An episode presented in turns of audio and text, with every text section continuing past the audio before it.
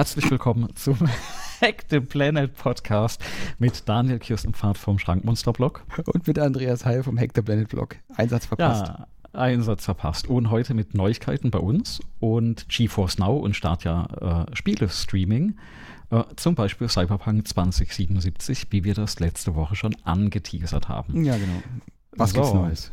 Fangen wir damit an. Genau, fangen wir mal an. Wir haben heute das allererste Mal für alle, die, äh, die das jetzt nachträglich hören und nicht gerade live. Ähm, wir streamen quasi live die Pre-Show und äh, die Aufnahme und die Post-Show von mir aus.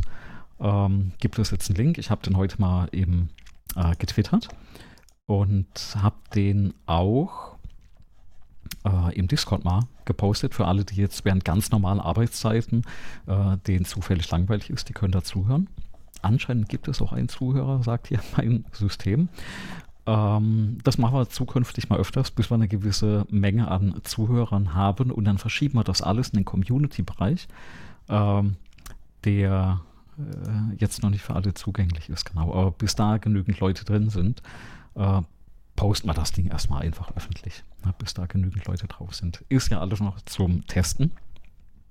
Also dilettantisch, wie wir das ja immer machen. Ähm, aber klappt anscheinend schon ganz gut. Mhm. Ähm, Der Twitch hat man ja. ja. auch vor, aber bei Twitch ist mir auch aufgefallen, da muss ich mal irgendwas mit dem Licht machen hier. Ich mhm. bin sehr stockduster. Und ja. wer will denn schon meinen redenden Kopf sehen? Aber der Vorteil wäre halt tatsächlich, dass man was zeigen könnte. Ne? Wir haben ja immer ab und zu genau. oder relativ häufig sogar solche Sachen wo, wo, man gerne mal drauf pointen würde. Aber jetzt gucken wir mal, wie das mit dem, mit dem Livestream klappt und wie das. Genau. Ähm, Ding. Weil wir, wir nehmen ja immer so ein bisschen kurz entschlossen, was die Termine angeht, auf. Da hängt bei dir ein bisschen vom Terminkalender ab und bei mir natürlich auch von Terminkalender, Vorlesungen, äh, ja, genau. Kindern etc. Immerhin klappt Also. Und genau, klappt. Zum vierten Mal in Folge. Und äh, müssen wir überlegen, wie wir das Ding eigentlich veröffentlichen. Können wir mal in die Runde fragen? Hinter, hinterlassen uns doch einfach mal einen Kommentar oder im Discord, ähm, wann wir das Ding veröffentlichen sollen. Sobald fertig oder irgendwie, wie gesagt, 12 Uhr nachts, sonntags. Ich glaube, der äh, Auf eine Flasche Bier Podcast, ne, der kommt immer, oder der Spieleveteran Podcast, der kommt immer sonntags nachts um 12, drücken die auf den Release-Button. Die verdienen damit aber, soweit ich das verstehe, auch ihr Geld. Ja, ja, die, die machen das professionell und, und verdienen damit ihr Geld. Ähm, ist übrigens ein total cooler Podcast, wo wir mal drüber, oder allgemein über Podcasts, die wir hören, können wir irgendwann mal in einer Folge ähm, drüber, drüber äh, sprechen. Ähm, bevor wir heute schon abschweifen, äh, ähm, Community Feedback. Mhm. Äh, Selina ist im Discord und äh, freut sich, dass wir wieder häufiger kommen. Und da wir ja noch keine große Masse an Zuhörern Hörerinnen haben, ja, freut man sich natürlich über jeden Kommentar und deswegen dachte ich, nennen wir dich mal hier. Woher weißt du, ähm, dass das eine Sie ist? Äh, Habe ich Sie gesagt? Er oder Sie? Ähm, mhm. ähm, genau. Ähm, ja, verrat uns doch mal, wer, wer, hinter Celina steckt, wenn du das hörst. Aber äh, wir freuen uns über jeden Kommentar und deswegen dachte ich, äh, äh erwähnen wir dich mal. Ja, mich interessiert, welch, welch, Wahnsinn einen äh, zu uns treibt. Ja, genau, vor allem äh, scheint das ja ein Zuhörer Schrägstrich in zu sein, ähm, der die ähm, ja uns früher schon gehört hat und dann ganz knallhart die Pause durchgestanden hat und sich jetzt eben wieder freut, ähm, dass wir das wieder öfters machen. Oh, treue Zuhörerinnen also, genau. sind uns am liebsten. Genau, coole Sache. Ja, bei uns muss man aber auch Durchhaltevermögen haben, solange ja. wie wir Pause gemacht haben. Aber jetzt, jetzt sind die, wir ja die paar Wochen. Dran. Genau, nachdem das Equipment stimmt und die Qualität. Apropos Equipment, wollte ich dir noch erzählen. ich habe letzte Woche, wo wir fertig waren, einmal hier komplett abgeräumt, mhm. weil, wie ja alle wissen, haben wir diese, du ja auch nur noch das Erdungsband äh, an diesem Xenix 302. Ja, genau. Ich habe das auch dran. Ne? Und ich räume schön meinen Kopfhörer weg in die Box und stehe auf und düst los aus dem Büro raus und vergesse dieses Erdungsarmband und räume damit, ne, da ist also eine Krokodilsklemme, die an dem äh, Interface dran ist mhm. und räumt das Ding ab. Samt Kopfhörer, samt Telefon, was auf dem Tisch steht. Mhm. Da ist so ein riesen schreckliches Kabel, wie aber gerade, weil das noch nicht hergerichtet ist. Also da hängen so USB-Kabel, masse und Telefonkabel, alles so durcheinander. Und diesen ganzen Wulst an Hardware hat es dann so von meinem Tisch gefegt. Oh! Und ich hatte es eigentlich eilig, ne? Und dann habe ich erstmal alles da schnell wieder auf den Tisch gelegt. Da lag, ich weiß nicht, die, die Reinigungsfachkraft, die hier wahrscheinlich mal durchräumt, ne? die muss auch gedacht haben, was von Spinner hier gewütet hat im Büro. Ja, habe ich heute Morgen erstmal wieder so ein bisschen Ordnung eben äh, im Büro gemacht. Aber funktioniert noch alles, ne? Die Hardware hat es unbeschadet äh, Ja, die, ähm, die ist auch gleich unkaputtbar, ne? wenn du da nicht wirklich einen, ah, ja, genau. eine Sache abbrichst oder so. Aber selbst das, das halte ich für, glaube ich, da kannst du mit dem Auto drüber fahren über das Ding. Mhm. Genau, also das klappt eigentlich. Aber so ein paar Funktionen hat das mhm. schon noch zu wenig, was ich eigentlich noch gerne hätte, aber das ist mir auch alles zu viel Hardware. Ich will das eigentlich alles in Software. ja, also ich habe ja den größeren Bruder von dem Ding äh, zu Hause noch stehen. Dieses, ich überlege gerade 802 oder 502 ist es. Muss ich muss selber mal nachgucken. Das hat ja mehrere Eingänge, also gerade für diese ähm, äh, Mikrofone. Und äh, ich habe ja dann äh, zu Hause tatsächlich das äh, Rode ähm, Procaster-Mikrofon. Ähm, und ich habe ja nochmal so einen Kopfhörer ne, von, mhm. glaube ich, auch von Behringer. Und äh, muss ich nochmal nachgucken, welcher das überhaupt ist, weil es eigentlich ein super Kopfhörer ist, den ich die ganze Zeit schon testen möchte. Aber ich kriege es nicht ordentlich hin, in diesem Interface zwischen den beiden Geräten umzuschalten. Also ein Gerät geht immer nicht. Ja? Mhm. Das, ich, ich, möchte ja nicht jedes Mal den Stecker umstecken. Habe ich aber auch ähm, zugegebenermaßen noch nicht genügend Zeit investiert. Mit Windows machst du das? Ja, ich mache das mit Windows, aber ähm, ist auch schon eine Weile her. Ja, ich habe, ähm, kann ich ja vielleicht jetzt mal erzählen, ja, ich habe äh, auch Audio-Routing-Erfahrung mit Windows sammeln mhm. müssen, gezwungenermaßen. Also für dieses Streaming, was ich mache, für ähm, Lucky Five, wenn ich da quasi Bus fahre, dann habe ich ja auch Audio-Routing-Probleme gehabt. Okay. Und da gibt's, äh, habe ich auch Geld ausgegeben, da gibt es von diesem VB Audio, gibt es diese virtuellen Kabel, Audiokabel. Mhm. Und vor allem gibt es auch mit äh, so Software, die heißen, die heißen nach Lebensmitteln, Banane und Kartoffel. Und das sind tatsächlich brauchbare Mischpulte, Sachen, die in Windows eingebaut sein sollten normalerweise, weil die können Sachen. Also stell dir das einfach mal so vor, du kannst dir so ein virtuelles Audiokabel installieren, da gibt es irgendwie bis zu vier Stück oder so kannst du dir installieren. Dann hast du vier virtuelle Audio-Interfaces und die kannst du verteilen. Also kannst du zum Beispiel dem Teamspeak oder dem Discord sagen, du gehst auf dieses Audio-Interface. Und in einem anderen Programm sagst du, du gehst auf das. Deinem Desktop sagst du, du gehst auf das Audio-Interface. Auf das virtuelle. Und dann nimmst du dir ihre Software, ihr, ihr, ihr, ihr Mischpult, sozusagen ihre Mischpult-Software und kannst dann diese ganzen Interfaces zusammenmischen zu einem Ergebnis und kannst die frei umherrouten. Und das ist sehr, sehr einfach. Also erschreckend einfach. Ähm, und das würde ich, äh, ich packe es auch gleich mal in die Shownote von, von VB Audio, das ist für solche Windows-Angelegenheiten ist das extrem gut. Also du hast mhm. virtuelle Audio-Interfaces, kannst frei zwischen denen umschalten, kannst beliebige Dinge damit Audio-Routing-seitig machen, ohne dass du Hardware brauchst. Also ist wirklich, wirklich gut. Ähm, sehr coole Geschichte. Kostet ich, ich Geld, hab, aber ja. ist äh, gut ausgegebenes Geld. Kostet einmal Geld, ist kein Abo oder so. Mhm. Ähm, einmal heißt aber pro Rechner. Mhm. Ähm, so ein virtuelles Kabel habe ich tatsächlich auf meinem Laptop installiert, weil ich ja auch mal so ein Problem hatte mit diverse Software zusammenstöpseln. Das hat ganz gut geklappt. Muss ich nochmal raussuchen, welche Software das war. Habe ich leider genau. gar nicht im Kopf. Habe ich auch komplett vergessen, bis zu dem Punkt, wo du das gerade erwähnt hattest. Ähm, weil du hattest mal erzählt, wie du das am Mac machst, weil der Mac kann ja solche Dinge von Haus mhm, aus, dieses genau. Routing. Genau, und da hat das äh, an der Stelle ganz gut geklappt. Ist halt, ist halt auf dem Mac ähm, auch dann nicht so ähm, intuitiv, wie das, wie das mit diesem, mit diesem virtuellen Audio-Cable-Zeug ist. Es mhm. gibt ja bei, auf dem Mac auch Software, wo das intuitiver ist. Ähm, von von Ruck am, Ruck am Möber. Ich weiß gar nicht, wie das ausgesprochen wird. Das packe ich auch mal mit rein. Also da gibt es auch Audio-Software, die ist aber ungleich teurer ähm, für macOS, ähm, kann dafür aber auch lustiges Zeug. Mhm. Genau, jetzt haben wir noch einen Audio-Ausflug gemacht. Aber ich verstehe jetzt übrigens auch gerade, warum du gelacht hast wegen den Neuigkeiten. Ja. okay. Ähm, ich habe ich, ich fange mal an. Genau. Ähm, nach unserem letzten Gespräch. Also Informationsmanagement oder Knowledge Management ist ja echt so ein Thema. Ne? Ähm, ja. Ich habe, ähm, wir hatten ja schon mal drüber geredet, ich habe ja seit ein paar Wochen oder eigentlich jetzt schon wieder zwei Monate ein neues Amt bei uns äh, an der Hochschule. Und okay. äh, also, nennt sich Studiengangleitung. Und zwar bin ich ja für die medizinische Informatik jetzt verantwortlich. Ja, für den Studiengang. Das hat was mit Blut also, zu tun, oder? Äh, bitte? Ja, das hat was mit Spritzen äh, und Blut äh, und so. Nee, nee. Nein. Also, nee, wir machen ja tatsächlich Informatik, ne? also zum Beispiel welche Geräte, informatische Robotik, Softwareentwicklung. Also ich mache da speziell die Kurse für Softwareentwicklung oder die Praktika oder Labore heißt das inzwischen für Softwareentwicklung, ähm, also Software Engineering, aber es gibt auch so Dinge wie Bildgebungsverfahren, oh, okay. äh, ne? also solche äh, also spannende Themen eigentlich. Ähm, da können wir mal ein bisschen einen Ausflug machen in, in, die Thematik. Ich arbeite mich ja da auch selbst ein. Also ist der erste Studiengang in der medizinischen Informatik, den es in der Form in Deutschland gab, gemeinsam mit der Uni Heidelberg. Also mhm. wer das bei uns macht, ne, ein bisschen Eigenwerbung, wer das bei uns studiert, äh, im Bachelorstudiengang ähm, macht einen Teil der Vorlesungen in Heilbronn, einen Teil der Vorlesungen in Heidelberg tatsächlich an der Uni Heidelberg und bekommt am Ende auch diesen Bachelor ähm, äh, von der Uni in Heidelberg. Ähm, das gibt inzwischen mehrere solche Studienangebote deutschlandweit, teilweise auch im Ausland. Und ähm, aber es war der erste bei uns. Steht auch in Wikipedia. Mhm. Hatte ich, äh, bin ich vor kurzem mal drüber gestolpert, da ist er auch verlinkt äh, und ist das auch beschrieben. Genau, und da wurde ich in das neue Amt äh, äh gewählt Leider war quasi mein Vorgänger äh, jetzt gesundheitlich nicht mehr in der Lage, das, das Amt auszufüllen.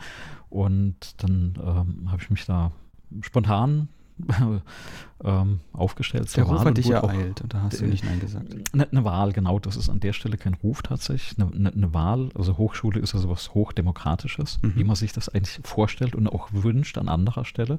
Klappt das eigentlich an den Hochschulen? Wirst du gewählt auf eine bestimmte Zeit? Und äh, man darf das Amt dann auch ablehnen oder die Wahl. Und ich habe es aber angenommen. Und ich muss jetzt natürlich unheimlich viel lernen. Ne? Also viel, was mit der Universität zu tun hat, also mit, äh, mit Prozesse Heidelberg. Wahrscheinlich, oder? Ja. Äh, Prozesse, Personen, Personen, sehr spannend. Neue Meetings sind dazugekommen. Okay regelmäßige Abstimmungen, ähm, Abstimmungen mit unseren Mitarbeiterinnen ne, von der Fakultät, vom Studiengang, die Planung vom Studiengang etc. Ich hatte heute wieder einen Termin und, und also du musst dich mit sehr vielen Menschen auseinandersetzen. Du musst natürlich jetzt auch ein bisschen mehr die Studierenden kennenlernen den Studiengang vorstellen und, und, und. Mhm. Äh, diverse Veranstaltungen planen. Wir haben äh, bald 50-jähriges Bestehen von dem Studiengang. Da muss sehr viel organisiert werden äh, ein paar Veranstaltungen. Eine Konferenz haben wir dann in Heilbronn von der äh, GMDFs, von der ähm, hm. quasi Vereinigung äh, äh, aus der Medizin, Informatik. Äh, man verzeiht mir, wenn ich jetzt nicht alles im, im, Detail dann ausführe. Will dann natürlich auch niemand langweilen. Aber je, du merkst schon, also jede Menge Informationen, die da in, in kürzester Zeit auf, auf dich reinpresseln. Ich hatte angefangen, das bei uns im Wiki reinzuschreiben, du findest nichts mehr. Ne? Mhm. Und ähm, der Anstoß für mich war eigentlich dein, quasi wie du erzählt hattest, wie du das machst. Du hast ja äh, der Workflow, du musst mal deinen Workflow noch beschreiben in einem Blogartikel.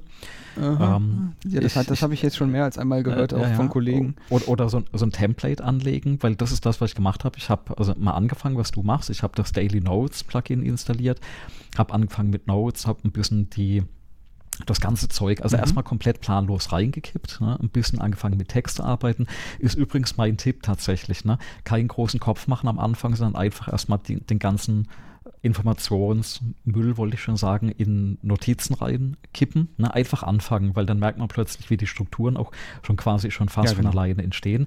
Ich habe das gemacht, ne? also Personen immer direkt als Links angelegt, weil ne, mit einem Klick auf den Link, dann wird dann direkt dieses Ding erstellt, also die, die Datei erstellt. Mhm. Ähm, alles erstmal in diese Day Daily Notes rein, reingeworfen und es hat noch nicht so wirklich Spaß gemacht. Und dann äh, bin ich erstmal über ein Video gestolpert, wo einer das Ding vorstellt und ich denke so, boah, sieht das cool aus. Und du kennst doch meine Leidenschaft für dieses Synthwave, Synthwave ähm, in Neon. Visual Studio äh, äh, Code. Ja, das kenne ich. Das kenne ich genau. auch. Und, ich äh, und dann dann habe ich ein Video angeguckt und denke so, boah, das sieht, bei dem sieht ja aber Ding cool aus, das, das Obsidian. Und äh, da gibt es ein Theme, ne? Neon 80 oder 80s und habe das vorhin mal aktiviert. Das ist dann unter Community äh, äh Themes, glaube ich, ist das aufgelistet. Ja. Habe das mal aktiviert. Das hat dann ne, solche Neon-Effekte, solche Leuchteffekte und die, die Farben, die. Diese Leuchteffekte, weil die, die haben mal dazu geführt. Ich, ich hatte ja das alte in meinem ja, Atom, habe ich ja, das, das, alte ja. Theme, äh, das hattest du ja auch benutzt, das alte Neon-Theme. Die Schrift in, ist, so, ist so, die sieht so wirklich aus wie so, so leuchtet so ein bisschen, die ja, glüht genau, so ein genau, bisschen genau, drumherum um, die, um, die, um, um die Headlines. Und das hat die Leute dazu gebracht, dass wenn ich das, wenn, wenn man das so drei Meter groß auf eine, eine Beamerwand wirft, dann hat das die Leute ja, dazu gebracht, ja. sich die Brillen zu putzen. Die haben da gesessen und haben angefangen, Brillen zu putzen. Da habe ich gesagt, nee, nee, das ist die Schrift, das habe ich so ja. eingestellt. Ja, nee, super. Und ich habe das auch in den Vorlesungen und wenn das jemand sieht, fragen die immer, boah, ne? Und, und schon hast du, es ist so ein Eyecatcher in der Vorlesung. Ja. Das glaube ich sofort. Auf jeden Fall äh, habe ich das heute, also tagesaktuell installiert und zack, habe ich ungefähr 300 Prozent mehr in Obsidian-Notizen gemacht und habe gerade mein Notizbuch weggeworfen, also das Papiernotizbuch. Ja. Und dann, ich bin mit dem Workflow noch nicht ganz zufrieden. Bei mir ist es vielleicht ein bisschen anders, weil ich tatsächlich ein bisschen Struktur brauche, was die Themen angeht, wie, ich die Daten verarbeite. Und da bin ich über was gestolpert. Ähm, wir verlinken das mal in den Show Notes. Es gibt im Obsidian-Forum ein, äh, äh, ein Forumseintrag, wo ein paar Beispiel-Workflows beschrieben sind. Und beschrieben in, in Form von, da ist ein ZIP-Archiv, das kannst du dir runterladen. Und das sind einfach Beispiel-Workflows. Also nicht lang irgendwas durchlesen, theoretisch im Internet, sondern ähm, die Workflows sind als Obsidian Walls vorgefertigt, machst du auf, guckst du dir an, wie das strukturiert ist. Und einer, der mir eigentlich aktuell ganz gut gefallen hat, äh, nennt sich IMF, hat jetzt nichts mit äh, Mission Impossible zu tun, äh, sondern ähm, steht für Index, äh, äh, MOX, äh, Sie ist schon vergessen, heute gelernt, schon vergessen. Äh, Index, war das Meta of Content oder, oder was es war? Und, und Flows oder, oder Workflows. Ähm, wie auch immer, du baust den kleinen Index auf, der so sortiert ist nach äh, Nummern. Da hast du zehn Gruppierungen im Prinzip. Das heißt, da habe ich jetzt mal eine Vorlesung, meine, äh, meine Studentinnen, die, die äh, Vorlesung, die ich bearbeite, äh, kann man da ein bisschen strukturieren. Habe aber trotzdem das beibehalten, was du erklärt hattest. Ne? Also mhm. ich habe Daily Notes, die halt bei mir in den Ordner reinfliegen und äh, ich habe alle Personen, die da reinfliegen und kann trotzdem äh, eben über diese ähm, äh, ähm, Indexgeschichte kann ich die Informationen recht gut strukturieren. Mhm. Und äh, schau da gerade ab, wie ich zurechtkomme. Und äh, das sieht schon ganz gut aus. Also ich habe da heute relativ viel Infos da reingetackert, anstelle, dass es eben überall sonst landet. Ne? Sowas wie ein Wiki und da irgendwelche Textdateien. Also ich habe mir jetzt wirklich heute mal so äh, mich am Riemen gerissen und alles in dieses Obsidian reingetackert und ähm, muss jetzt mal gucken, wie ich das mit den To-Dos noch organisiere. Habe gesehen, das kann man da auch abbilden. Mhm, da gibt es also, einen, einen, Plugin, da kannst du mhm. einfach mit Hashtag, ähm, mach, machst dann, also du, man kann ja eh bei Markdown mhm. solche Checkboxen da mhm, bekommen. Genau. Und das gibt ein Tool, da kannst du dann quasi ähm, einen Hashtag To-Do oder ein beliebig definierbares Hashtag in diese Zeile mit dem, mit dem Checkbox da dazu packen und dann trackt das über alle deine, deine Notes.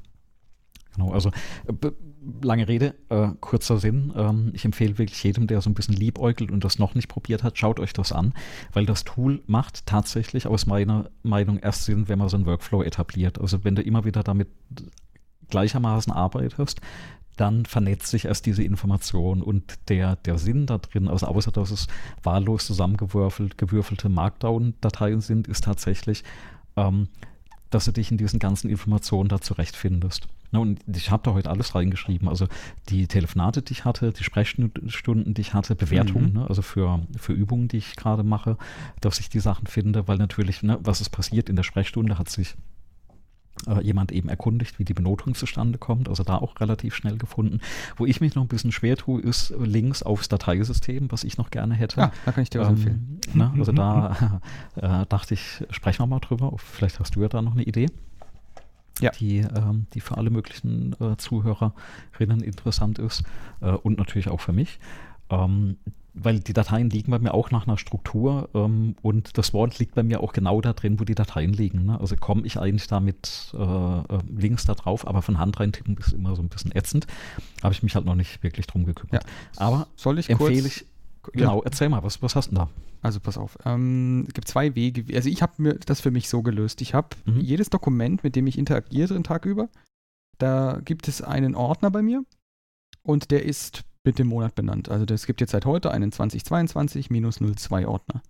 Und jedes Dokument, das ich anpacke, da packe ich ähm, eine tagesaktuelle Kopie oder Version in diesen Ordner und der ist immer quasi im, im Root Directory von einem bestimmten Laufwerk. Egal, ist, ist eigentlich völlig unerheblich, wo das genau ist. Es ist einfach immer derselbe Pfad vom Root ausgehend von irgendeinem Laufwerk auf Windows.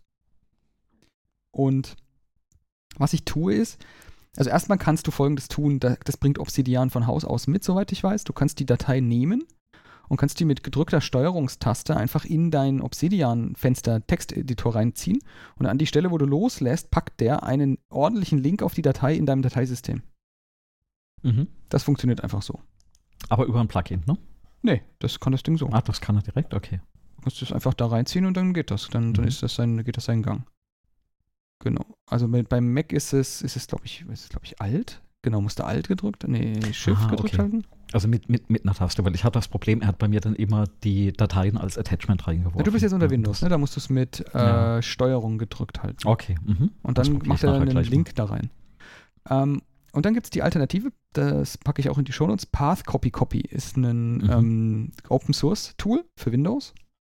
Und das erweitert dir deinen, äh, deinen Explodierer, deinen Explorer, äh, Kontextmenü um eine Pfadkopieraktion und du kannst die frei konfigurieren. Unter anderem kannst du da einfach einen ordentlichen Markdown-kompatiblen äh, URL-String erzeugen lassen. Okay. Und das geht dann einfach auf jeder Datei, auf jedem Ordner, egal was du tust, Rechtsklick äh, und dann hast du das Ding in der Zwischenablage. Mhm. Und das funktioniert auch sehr gut. Also für alles andere funktioniert das sehr gut. Mhm. Okay. Aber ich glaube, 90% der Zeit aktuell mache ich das so, dass ich die Dateien, die ich bearbeite, die Dokumente, die nehme ich, packe die in diesen Ordner rein, dann habe ich da gleich mein Archiv. Mhm. Ähm, und das ist ja dann mein stabiles Archiv, da bin ja nur ich für verantwortlich. Mhm. Und dann verlinke ich das in meinem Obsidian-Dokument. Und das funktioniert okay. also eigentlich seit Jahren mhm. perfekt. Genau. Aber es ist immer so eine Sache. Also du könntest auch bei Obsidian die Datei einfach als Kopie in Obsidian mhm. reinziehen. Einfach ohne Steuerung gedrückt da reinziehen, dann macht er eine Kopie davon und legt die dahin. Genau, und, und das ist aber, was ich gerade nicht möchte, weil ich möchte das Duplizieren von Daten vermeiden. Ne? Mm, ja. Äh, äh, naja, jetzt möchte, ich habe ein Excel, da stehen halt die Noten drin. Ne? Und jetzt möchte ich natürlich nicht das in zwei Dateien versehentlich pflegen. Ähm, aber die ganzen Dateien liegen bei mir alle stabil in einem Ordner. Also seit drei Jahren liegt das alles nach einer absolut ja, okay, festgelegten Struktur Link, genau. ne, und, und Benennung. Also ich brauche nur einen Link. Und vor allem ist dieser Link tatsächlich relativ ähm, zu den Obsidian-Dateien. Also ne, wenn ich den Ordner rausgehe aus dem Vault, bin ich eigentlich schon da, wo die ähm, Dateien alle liegen. Mhm. Das heißt, ich habe da kein Hassel, wenn ich das nämlich äh, über Rechner synchronisiere, weil ich habe das eben genau so gemacht, dass ich auf den Rechnern, wo eben die Arbeitsdokumente äh, liegen, also jetzt auf Laptop und, und hier auf dem Rechner im Büro, wird das eben synchronisiert. Und ähm, das ist die gleiche Struktur, also egal an welchem Rechner ich bin. Das mhm. ist unabhängig davon, ob das jetzt ein C- oder D-Laufwerk ist. Ne? Ich bin halt in einem Ordner drin und dann klappt das eigentlich recht gut. Ja. Ja, ich habe mir das zur Angewohnheit gemacht, Daten auch da, da durchaus gerne zu duplizieren, weil mhm. die sind ja dann doch nicht immer genau identisch. Also ich mhm. habe oft, dass ich Präsentationen mache und Präsentationsmaterial zusammenkopiere und dann ändere ich dann doch ein bisschen was, weil es für einen mhm. anderen ähm, Empfängerkreis ist. Und dann mache ich mir eigentlich immer eine Kopie davon. Ganz einfach auch deswegen, ich will denen dann später sagen können, ich weiß nicht, ob du das Problem hast du wahrscheinlich nicht, aber ich habe oft Präsentationen, dass ich irgendwas zeige mhm. und ich will, und die schicke ich denen dann nachher. Ja. Und die kommen dann ein halbes Jahr später wieder und beziehen sich auf diese Präsentation. Mhm. Jetzt hast du keine Chance normalerweise zu sagen, was hast du denen jetzt genau gezeigt. Genau. Genau. Ähm, das Problem habe ich tatsächlich gelöst ähm, durch, und das mache ich auch bei meinen ähm, Abschlussarbeiten, ja. also da bestehe ich drauf, dass sie das machen, einfach durch eine, ähm, ganz klare Benennung der Datei. Ne? Also ich gehe dann nach dem ISO-Format mit äh, vierstelliger Jahr, minus dann zweistelligen Monat, minus Tag dann zum Beispiel minus DRF für Draft, also für Entwurf, oder minus äh, PUB, ah. also PUB, okay. groß geschrieben und dann erst der komplette Name von dem Dokument. Und ich habe das zum Beispiel bei meiner DIFs, also bei meiner Doktorarbeit gemacht und ich habe jeden Tag eine neue Kopie, also das ist irre, also eine Word-Datei, aber jeden Tag neu kopiert. Das waren am Ende auch 1,8 Gigabyte mhm. ähm, nach den drei Jahren. Aber wenn ich jemand dieses Draft oder die fertige Version, also die, es gibt nur einen Pub, ne? also es gibt nur eine finale Version aber ich mache das eben, wie gesagt, bei Abschlussarbeiten oder wenn ich irgendein Dokument rumschicke. Wir haben ja eben im Rahmen der Digitalisierung ähm, machen wir eben keine Kopien mehr hier von äh, äh Papier, sondern wir, wir haben jetzt viele PDFs. Und ähm, wenn ich eben irgendjemand eine Datei, genau das, was du sagst, wenn ich jemand eine Datei schickt, dann hat die eben ne, die, ähm, den, den Tag und dann eben das, das Pub oder das Draft, also ist es ein Entwurf oder so. Und wenn jemand eben kommt und sagt, hier äh, dient die Datei ne, oder den, in, ne, dann sage ich, wie heißen die Datei, ne, die ich dir geschickt habe. Ja, genau. Und, und dann, dann lesen wir es vor und dann kenne ich im Prinzip die Version der Datei anhand von der Bezeichnung, die ich vergeben habe. Ähm, ich bestehe darauf bei meinen Absolventen, dass die das entsprechend machen. Ähm, die fluchen da ein bisschen, aber spätestens an dem Punkt, wenn die was fragen zu einem Dokument, ne, dann sage ich, ja, und welche Version der Datei? Ich erkläre denen das auch, wenn du zehn äh, Arbeiten betreust gleichzeitig und du bekommst von jedem ähm, alle zwei Wochen eine Datei geschickt, die heißt thesis.pdf. Das Ding findest du ja nicht mal. Ne? Also, also suchst du nach thesis.pdf. Ja, ja, und so kommst du eigentlich schneller dann an die Datei ran und hast auch die richtige, das genau, was du beschreibst. Also wenn du jemand das schickst und die beziehen sich da drauf. Ja. Also einfach durch eine tatsächlich Version, also Versionieren im Prinzip im, im Dateinamen, das klappt recht gut. Das ist leichtgewichtig und das versteht auch jeder. Und für mich ist es eben so, wenn ich was wegschicke, also eine Datei, die nicht mehr verändert wird, ist immer in diesem Public oder Publish-Status. Ähm, Habe ich gelernt tatsächlich von meinem Doktorvater, der hat das auch schon so gemacht, vor 20 Jahren und ähm, hat eigentlich immer noch Gültigkeit und funktioniert wirklich ganz, ganz gut. Mhm. Ich, ich habe mal versucht, in meiner, in meiner Firma damals, wo ich gearbeitet habe, das zu etablieren. Die wollten das einfach nicht. Mhm. Und das war, ja, war schrecklich, weil du hast, es hat halt darin ausgeartet, dass du hunderte von Dateien mit dem gleichen Namen irgendwo liegen hattest. Ne? Mhm. Und, und immer die falsche Datei. Äh, ja, Dokumentennummerierung ist tatsächlich eine Kunst. Ja. Ähm, da bin ich wieder, ich denke da ja immer gleich an äh, irgendwelchen Quatsch und ich denke jetzt vor allem an Discordianismus, wenn ich Dokumentennummerierungssystem höre. Mhm. Weil da gibt es nämlich eine, äh, eine Regel, das Gesetz der Fünf, die fünf Gebote, Pentabarf. Und die Regel 2 ist, ein Discordier soll immer das offizielle discordische Dokumentennummerierungssystem benutzen. Und das tust du ja offensichtlich schon, bist schon ein Fünftel ja. äh, Discordier an der Stelle. ähm, genau. Was mir noch aufgefallen ist, das habe ich mir vorhin noch gemerkt, der Studiengang heißt nicht, heißt nicht wirklich MIB. Doch, der ist medizinische Informatik ja, ja, Bachelor. Ja. Mhm. Na, wir, haben auch noch die medizinische Informatik die URL ist einfach Master, göttlich. MEM. Ja, ist aber tatsächlich Hochschule Heilbronn, also hsheilbronn.de slash MIB. Genau. Ich, ich habe das auch mit in die Shownotes gepackt. Ja, das, also, also Obsidian-Workflows, genau. ich glaube, ähm, das ist was sehr Persönliches. Das ist auch der, eigentlich der Grund, ja. warum ich es noch nicht aufgeschrieben mhm. habe, weil ich ähm, nicht weiß, wie viel von dem, was ich immer erzähle, auch wirklich anwendbar ist für die anderen, mhm. anderen Menschen.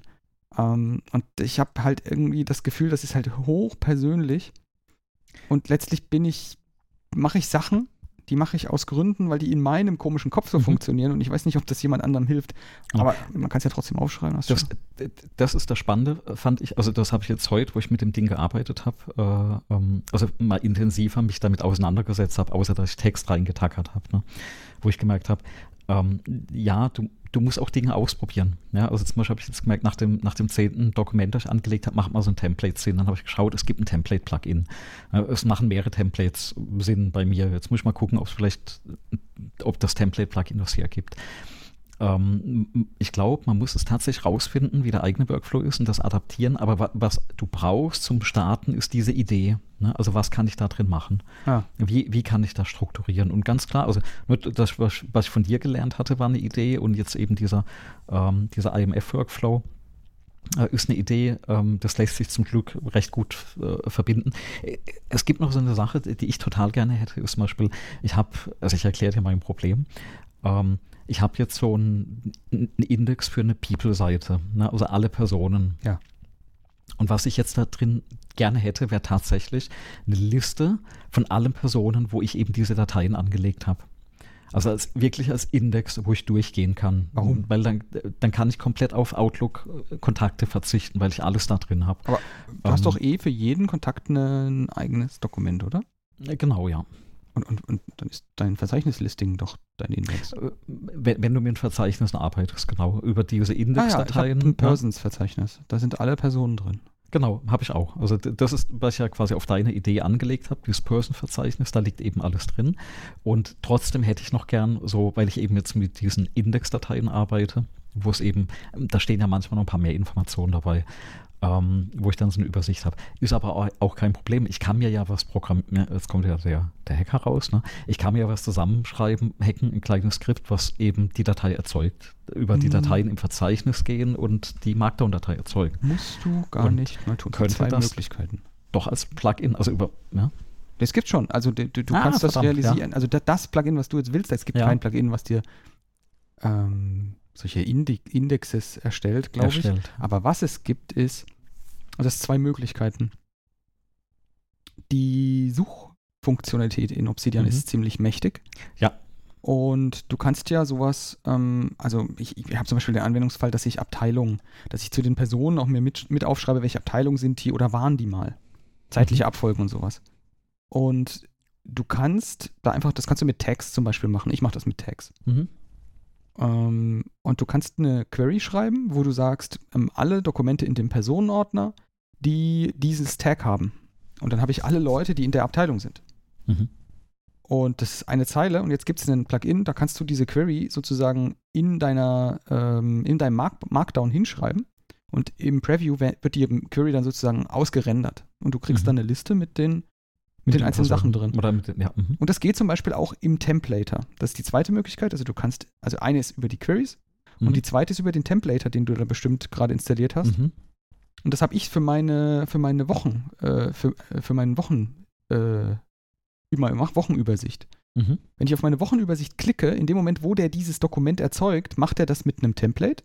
Und in dem Template steht drin, nimm das Datum von jedem Tag, also von, die, von jedem existierenden ähm, Wochentagsdokument, mhm. auch wieder eine Query sozusagen, und äh, pack das als Markdown da hier hin und binde das mit so einem Ausrufezeichen ein und dann wird es ja quasi auch ausgerendert, also mhm. eingebettet. Okay.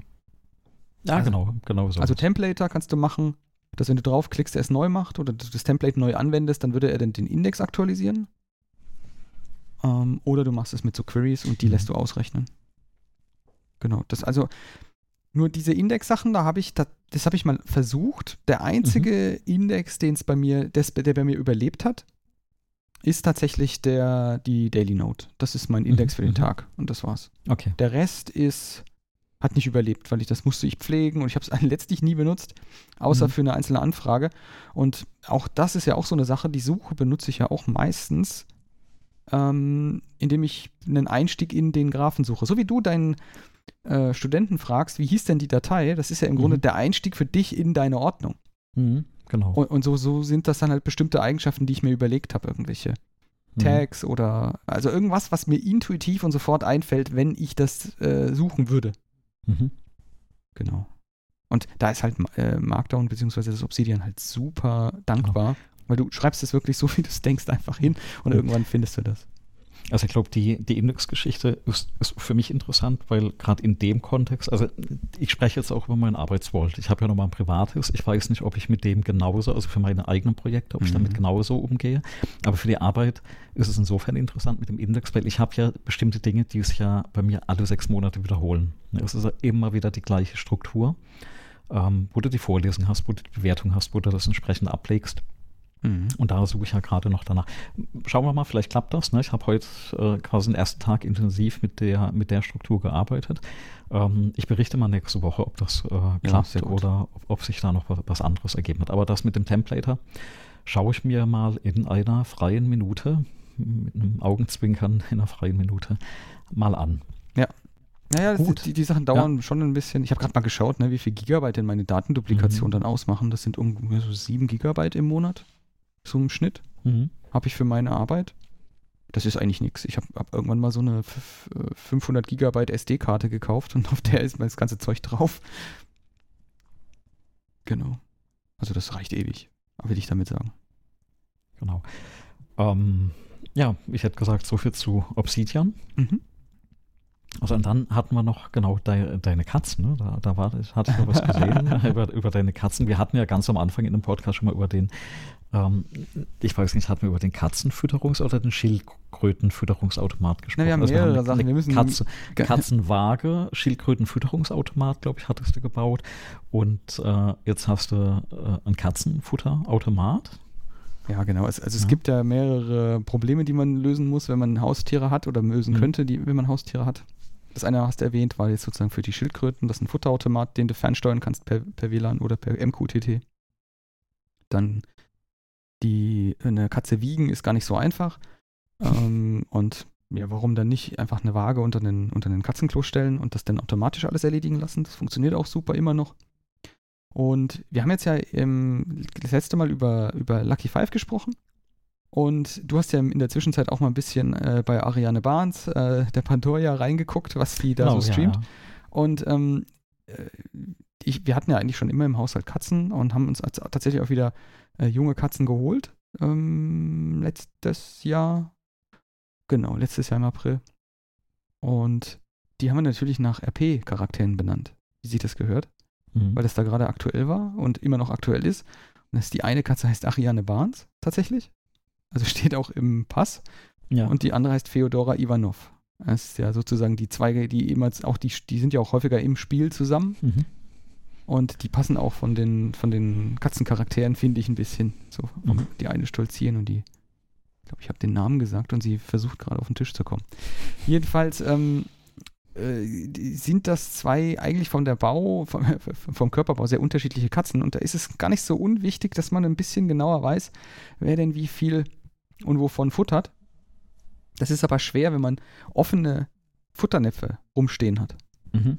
Also gibt es, es gibt, jetzt ist kein Witz, es gibt Futterautomaten, die, ähm, die jede Katze oder jedes, jedes, Haustier oder jede Katze in dem Fall hat ja so einen Chip ähm, eingepflanzt bekommen, mhm. damit ja. man sie erkennt, wenn sie mal wegläuft. Mhm. Es gibt so Futterautomaten, die haben so einen Bogen, so, so, so einen Plastikbogen, da gehen die dann mit dem Kopf rein und dann wird dieser Chip erkannt und die, dieses Ding öffnet dann sozusagen vollautomatisch den, den, den Futterbereich und dann kann die Katze essen. Und wenn sie wieder oh. weggeht, dann geht es wieder zu. Und wenn eine andere mhm. Katze kommt, die da nicht äh, futtern soll, dann geht es zu. Darf, darf die gar nicht. Mhm. Ist voll gut äh, und funktioniert erstaunlich gut. Also hätte ich auch nicht gedacht. Ist auch, ist auch, wenn man sich mal ein bisschen da, daneben setzt und guckt, wie das Ding funktioniert, ein bisschen mehr als nur auf und zu. Mhm. Und die Dinger gibt es mit ähm, einer Connect-Variante und ohne Connect-Variante, also quasi mit Internet und ohne Internet, aber die haben ihre eigene App und dann haben sie eine finstere API. Deswegen haben wir da Dinge ähm, ohne Internet bestellt, ohne diese mhm. Connect-Funktion.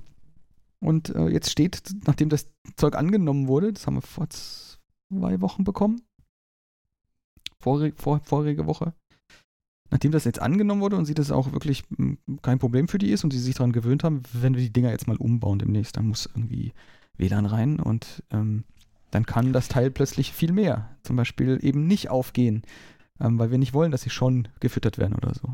Und ich, protokollieren. Ich, ich, ich, ich wollte gerade fragen, haben, haben die Katzen das akzeptiert? Weil ich glaube, die sind ja, ja. Jeder, mag ja, jeder mag ja Katzenbildern, aber Katzen ist ja echt schwierig. Ähm, das stimmt. Ja, ja, haben sie. Es war also bei denen jetzt gar kein Problem. Drei, viermal, ähm, meine Frau hat das ein paar Mal gezeigt, den ähm, angefüttert sozusagen und ja. das, das hat sich dann sofort erledigt. Okay. Weil wir, wir hatten mal eine Nachbarin, die, die hatte eine Katze und die haben sich eine Katzenklappe ja. in die Wohnung gebaut. Und zwar nicht in die Tür, wie man das so kennt, sondern da haben die wirklich in das Haus, in die Wand, also in die Beton- oder Steinwand, haben die einen Durchbruch gemacht und haben da diese Katzenklappe reingebaut. Mhm. Ja, und die haben tagelang versucht, dass diese Katze da durchgeht. Und am Ende haben sie diese Katze durchgeschoben. So mit aller, aller Wucht. Super und das Proble äh, Problem war, diese Katze war danach traumatisiert. Die wurde ja gerade durch die Wand gebeamt. Ne? Und die, die, die, ist nie mehr in die Nähe von dieser Katzenklappe gegangen. Ähm, oh, das arme Tier. Nee, so ja, ja, das nicht. Ne? Also, also Katzen sind da, glaube ich, ja sehr, sehr eigen. Aber schön, dass die das angenommen haben.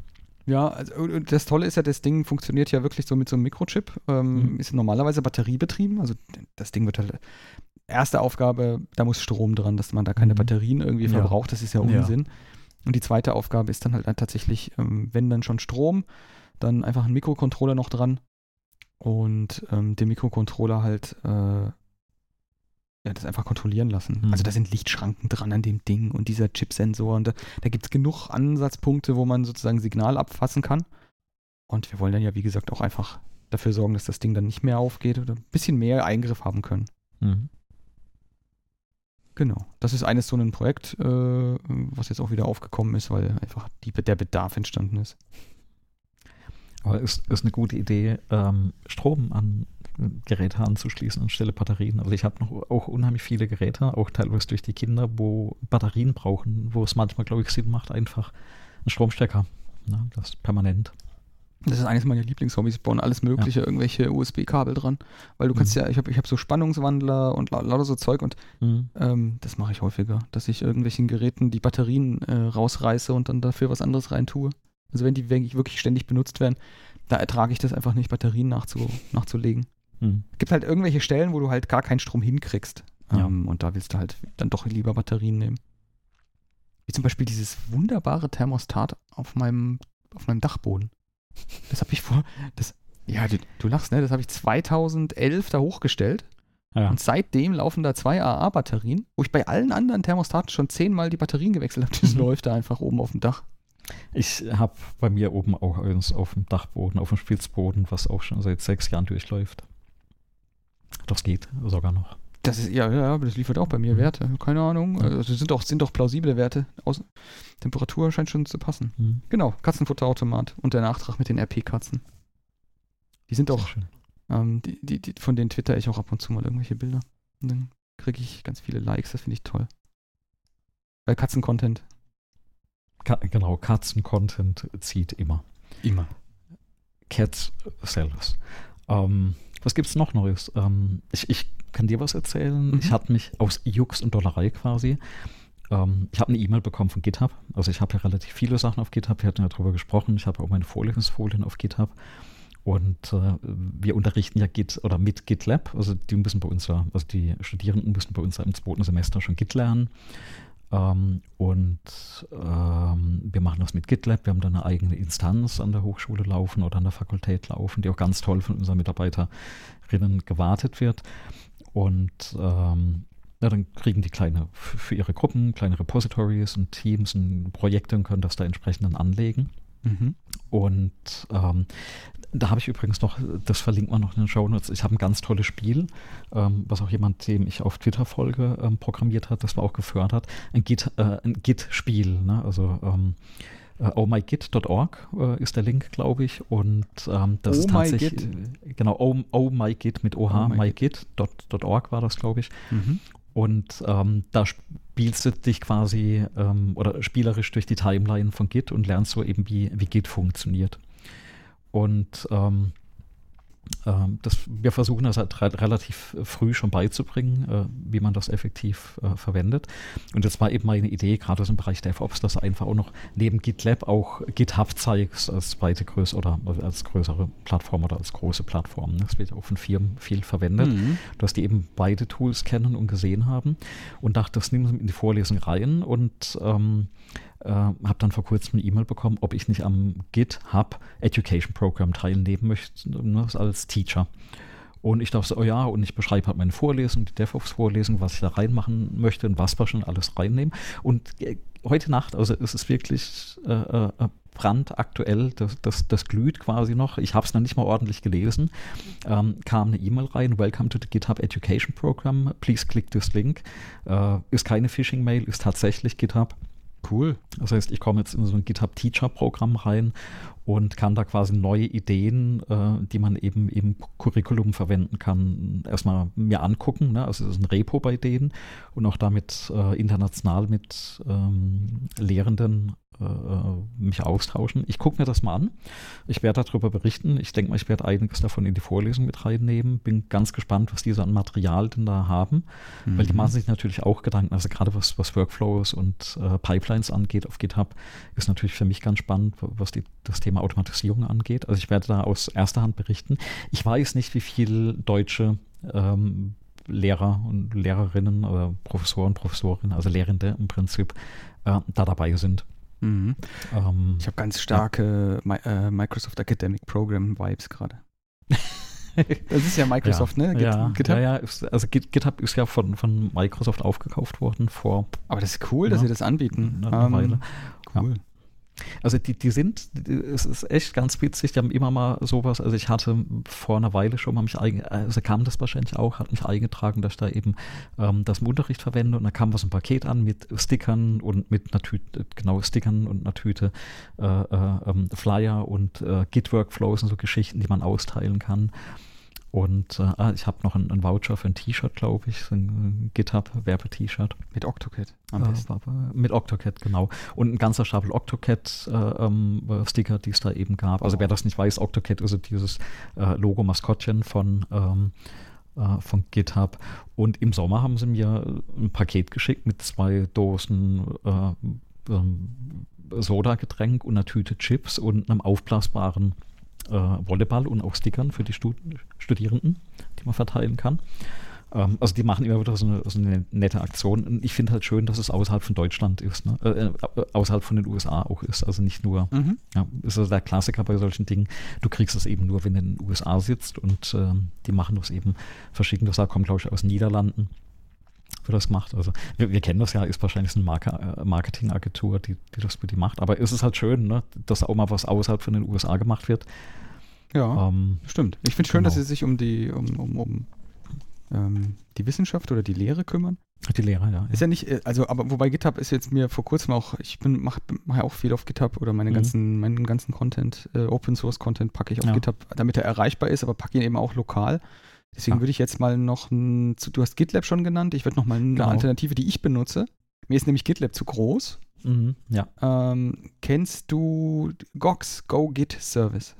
Ich überlege gerade, ob wir da schon mal, kann auch sein, dass wir schon mal drüber gesprochen haben. Da haben hatten. wir bestimmt schon mal drüber ja, geredet. Ja, den benutze ich und ich benutze ihn mhm. immer noch und der ist immer noch echt toll, weil der kann im Grunde alles, was ich von einem, von einem GitLab benutzen würde, ähm, kann kein CI/CD oder sowas, aber wirklich nur ähm, Git-Repositories hosten mhm. als Webseite.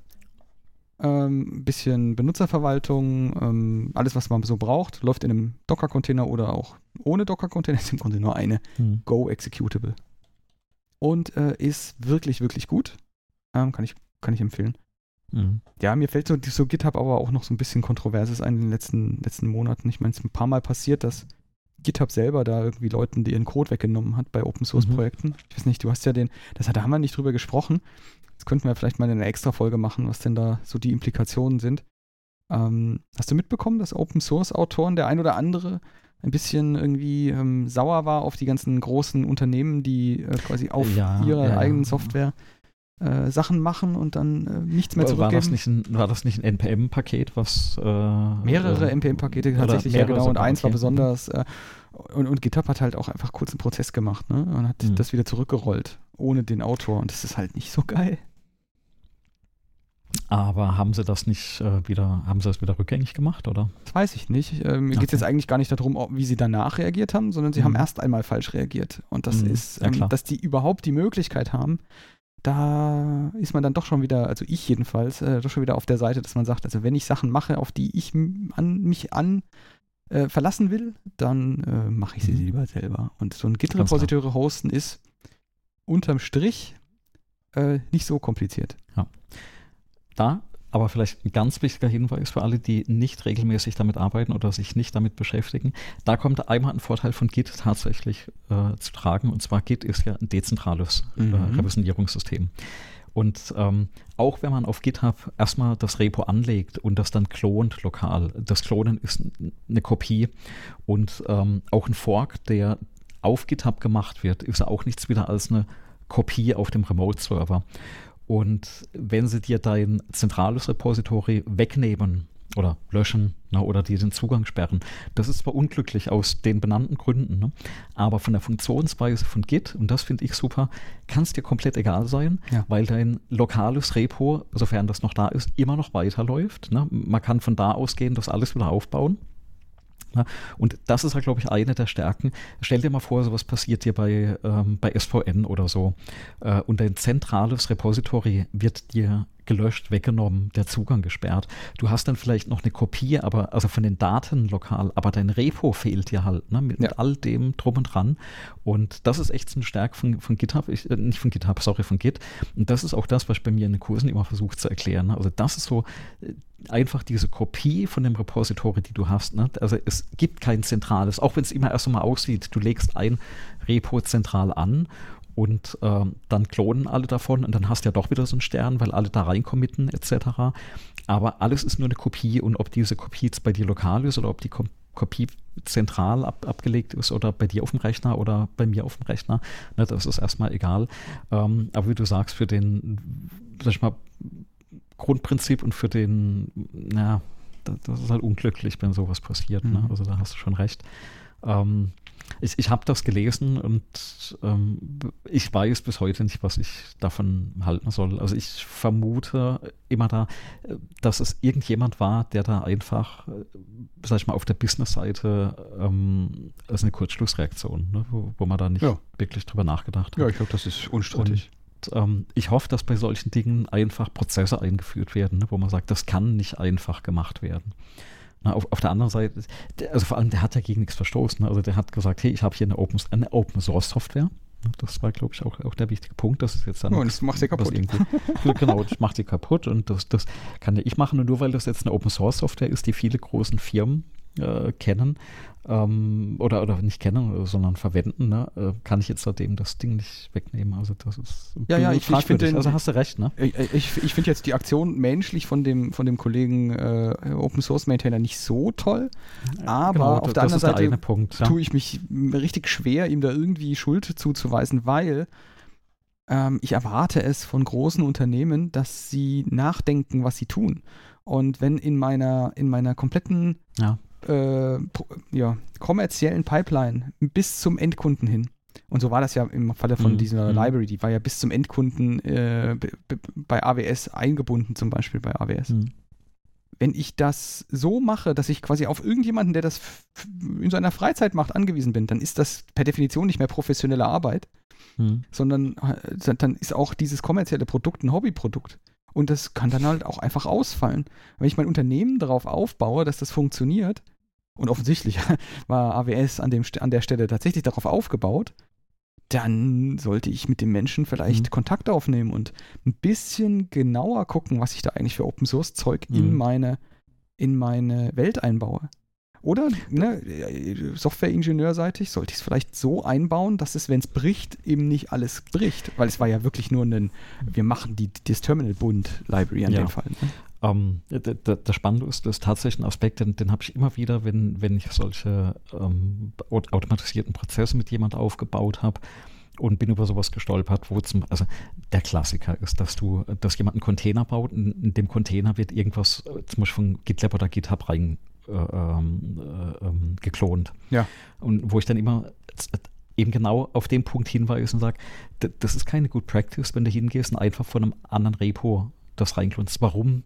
Weil du jedes Mal, wenn du diesen Container oder dieses Image baust, den aktuellen Stand reinklonst. Richtig. Das ist ja, du, du hast es dir nicht ne? angeschaut, ne? einfach. Genau, ja. du hast es dir nicht angeschaut. Ne? Und dann habe ich gesagt, also für mich sieht der Workflow bei sowas immer aus und ich mache das tatsächlich auch, zum Beispiel gerade bei den Containern, die, die ich baue, für mich so. Ähm, wenn ich sowas habe, ähm, habe ich einen Fork von dem Repository. Mhm. Und das führt auch manchmal dazu, dass ich absolut outdated bin, weil ich einfach seit zwei Jahren nicht dahinterher komme, das Ding zu maintainen. Ne? Aber ich weiß, es ist stabil. Und ähm, dir jubelt jetzt nicht irgendjemand, egal ob mutwillig oder un, ne, also ohne böse Absichten, äh, äh jubelt dir jetzt nicht irgendjemand was unter, ohne dass du das reviewt hast. Und mhm. es passiert genau das, was in dem Fall eigentlich bei den Firmen hätte nicht passieren sollen. Das Ding kann nicht kaputt gehen. Ja, also der, der kann sein Repo löschen. Mein Fork ist da ähm, der funktioniert und wenn ich auf Basis von diesem Fork irgendwas baue, ähm, dann geht das erstmal nicht kaputt. Ich kann den im Zweifelsfall auf Privat stellen, ne, dann komme ich immer noch dran mit meinen Schlüsseln. Ähm, aber die ganze Pipeline hinten raus, die bricht nicht. Und, und wenn dir das im kommerziellen Umfeld passiert, also das darf doch nicht passieren. Ne? Also mhm, das, stell dir doch mal vor, bei einem Automobilhersteller, also, ja, ich glaube, exakt so ist es doch. Also, also ich ja. glaube schon, da ist ein gewisser, wie heißt das so schön, Schlendrian hat Einkehr, Schlendrian, Einkehr ja. gefunden. Ich glaube schon, dass das oft so ist. Also ich weiß, dass es bei meinem Arbeitgeber nicht so ist ähm, und dort äh, diese Libraries tatsächlich sehr genau angeschaut werden und dann in den Versionen ähm, geprüft, freigegeben und dann musst du es halt hinterherziehen. Deswegen überlegt und man sich auch sehr genau, welche Open Source Libraries man jetzt da eigentlich genau einbindet. Ja. Und, und die, die, also dieser Prozess, den man da hat, also das finde ich, macht ja gerade dieses Ingenieurwesen ja. quasi aus. Ne? Und da muss man aber auch gleich einhaken. Ich, ich höre nämlich schon die, die Unkenrufe, wo der Erste sagt, ja, aber das geht alles nicht mit agil. Ja doch, diese Prozesse Natürlich. kannst du auch alle mit der agilen Entwicklung vereinbaren. Ja, mit der agil ne? nichts zu tun. Ist, also eigentlich. Es ist einfach, weil, weil man entweder nicht dran gedacht hat, ja, oder tatsächlich, was du sagst, man hat geschludert an, an, an der Ecke. Ähm, ist doch genauso das, agil wie vorher, ja. nur dass es jemand anders den Code schreibt und du ihn nochmal checken musst. Checken musst, genau. Dann heißt eben, ja, guck, guck, den Code nochmal an, bevor wir das eben in, updaten. Ne? Also. Da, da, will ich jetzt wieder Werbung für dieses Go-Git ja. machen. Das benutze ich nämlich tatsächlich dafür. Ich mache das genauso wie du. Also wichtige mhm. Repositories, die, wo, auf die ich meine Infrastruktur aufbaue, die, die äh, spiegle ich ähm, und äh, schaue mir an, was da für Commits reinfliegen, bevor ich neue Container baue.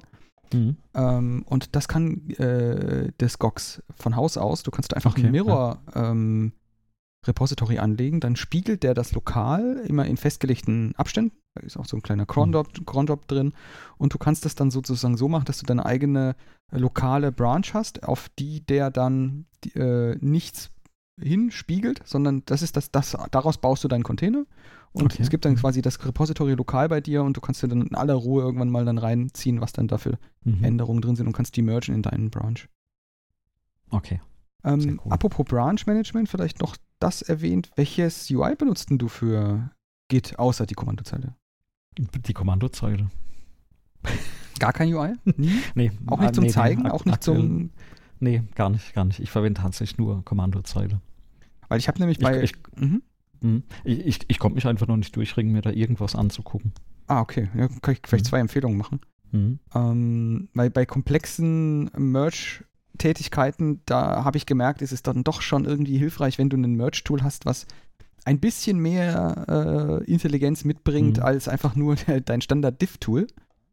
Ähm, wenn du dann tatsächlich so zwei, drei, vier verschiedene Leute gleichzeitig hast, die an dieselben Stücken und dann musst du dann aus zwei Sachen eins machen und so, dann willst du vielleicht auch ein bisschen, also ich will das jedenfalls, UI haben. Mhm. Wir gucken alle auf Retina-Monitore mit toller Auflösung, da kann man dann auch mal vielleicht ähm, grafisch ein bisschen was tun. Und da gibt es zwei, die ich empfehlen kann. Ein kostenloses und eins, das kostet Geld. Ähm, für, ich habe gerade gesehen, für Lehre ist der, das erste kostenpflichtige Tool tatsächlich sogar kostenlos. Mhm. Ähm, das vollständigere und immer aktuelle heißt GitKraken. Ähm, so ein, so ein Kraken-Symbol hat das. Mhm. Und das ist tatsächlich, also es ist kostenlos, wenn du es für Open Source Entwicklung verwendest. Also du kannst es einfach nehmen und kannst es ähm, für öffentliche Repositories von GitHub einfach benutzen. Und das ist extrem mächtig. Auch was, also vor allem glänzt es bei so Merge-Sachen oder Branching oder diese ganzen Git-Flow-Workflows äh, da drin. Das hast du alles in diesem UI drin. Ähm, und die sind, es nimmt einem wirklich ganz schön viel Arbeit ab, also mir jedenfalls. Und Arbeit nicht im Sinne von, das ist doof oder so, sondern Arbeit im Sinne von fehlerträchtige Arbeit. Sachen, die ja. du, wo du einfach auch bei Git auf der Kommandozeile Fehler machen kannst. Mhm. Ähm, und das zweite ist Git Ahead. Das sieht erstmal dem Screenshot fast genauso aus, kann aber deutlich weniger. Vor allem auch ist die Merge-Fähigkeit immer noch besser als das, was man so standardmäßig auf, dem, auf der Konsole hat. Mhm. Aber ähm, genau da bei dem Git Ahead würde ich jetzt auch nochmal den Disclaimer vorne ranstecken. Das ist nicht mehr, wird nicht mehr aktiv entwickelt. Das seit 2021 haben die da aufgehört dran zu arbeiten, aber es funktioniert. Und es gibt es halt auch im Quelltext. Ich gehe davon aus, dass es da den einen oder anderen Fork geben wird. Genau. Und ja, GitKraken und GitAhead, das sind so User-Interfaces. Ich, ich werde nämlich auch regelmäßig gefragt, oh, was kann ich denn da im UI benutzen? Ich will nicht auf die Kommandozeile. Dann empfehle ich eins von den beiden. Also willst du Geld ausgeben, nimmst du GitKraken, willst du auf gar keinen Fall Geld ausgeben, dann nimmst du GitAhead. Mhm. Genau. Und das ist, ist tatsächlich wirklich, und ich habe gerade auf der Webseite von denen gesehen, dass mein Arbeitgeber da auch gelistet ist unten als, als, als Testimonial. Da muss ich dann nachher gleich mal gucken. ob ihr das habt. Ja, genau. Also Git, okay. Git Kraken ähm, und Git Ahead. Okay. Aber äh, gute Idee. Ähm, ich nehme mir immer wieder gern neue Sachen eben in die Vorlesung rein, gerade das Tooling. Ähm, ja. Genau. Dann haben wir ja haben wir die Neuigkeiten. Ja, ich, das eine ah, Thema, das schiebe ich genau. mal auf, das schiebe ich mal okay. auf nächste Woche, das müssen wir jetzt nicht bequatschen. Das war da noch ein Hardware-Thema für Das wäre noch ein Hardware-Thema fürs nächste mhm. Mal, genau. Also, ah, du hast ja fix, dann haben, haben wir uns schon auf nächste Woche committed, ne? Wieso? Wir können auch übernächste Woche machen. Nee, nee, machen, machen wir schon. Warum? Bevor Celina sich beschwert. Ja, das wäre furchtbar. Du hast jetzt, ja, ja. wir haben jetzt Erwartungen, die erfüllt werden müssen. Ja, ja, absolut von einem Zuhörer in. Genau, und dann gehen wir mal zu dem, zu dem Thema, was wir auch letztes Mal schon geteasert genau. haben. Ähm, Spiele-Streaming. Ja.